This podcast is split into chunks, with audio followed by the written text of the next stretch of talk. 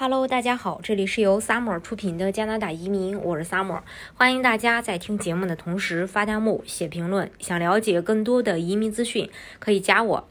呃，加拿大移民局在二零二一年九月八日在官网发布了一个震惊四座的消息，是什么消息呢？是这样的。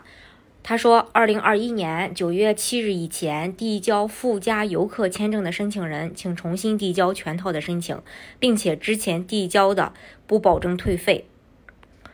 呃，当然分情况啊，分那么几种情况。如果申请人正在等待审批且依然需要前往加拿大，如果你在二零二一年九月七日之前递交了申请，如果出于以下原因之一想前往加拿大。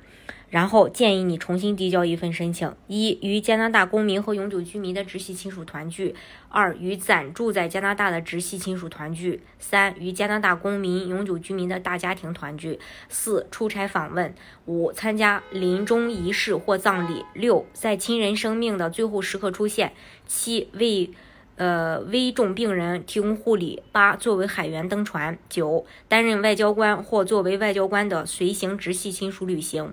十、处理乌克兰国际航空公司 PS 七五二航班的遇难者事事务。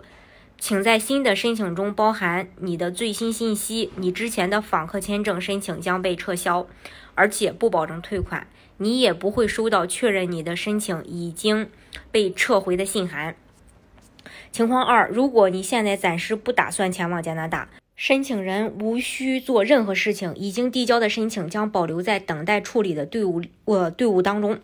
情况三，如果你已经不再打算去加拿大旅行了，申请人可以通过网络表格申请退款，但是不保证你会得到退款。移民局并没有对本次要求申请人重新递交签证申请在官网给出更多的解释。不过现在移民。中介圈子已经炸锅了，有人表示移民局这次的做法有点一刀切的意思，重新递交申请对已经排队等了数百天的申请人来说不太公平。呃，甚至还有声音表示，现在针对的仅仅是访客签证，未来可能延伸到其他类别签证申请。毕竟移民局已经积压了大量的申请，有的申请甚至已经存放了一年多，很多申请人的信息都发生了改变。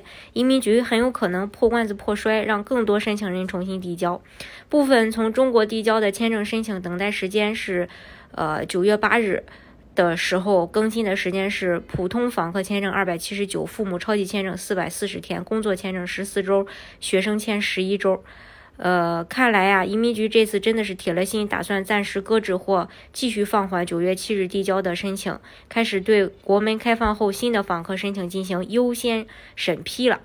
所以说，呃，不管是办什么签证也好，还是建议大家尽早的去动手，呃，然后争取早日拿到自己想要的签证。好，今天的节目呢，就给大家分享到这里。如果大家想具体的了解加拿大的移民政策的话，可以加我。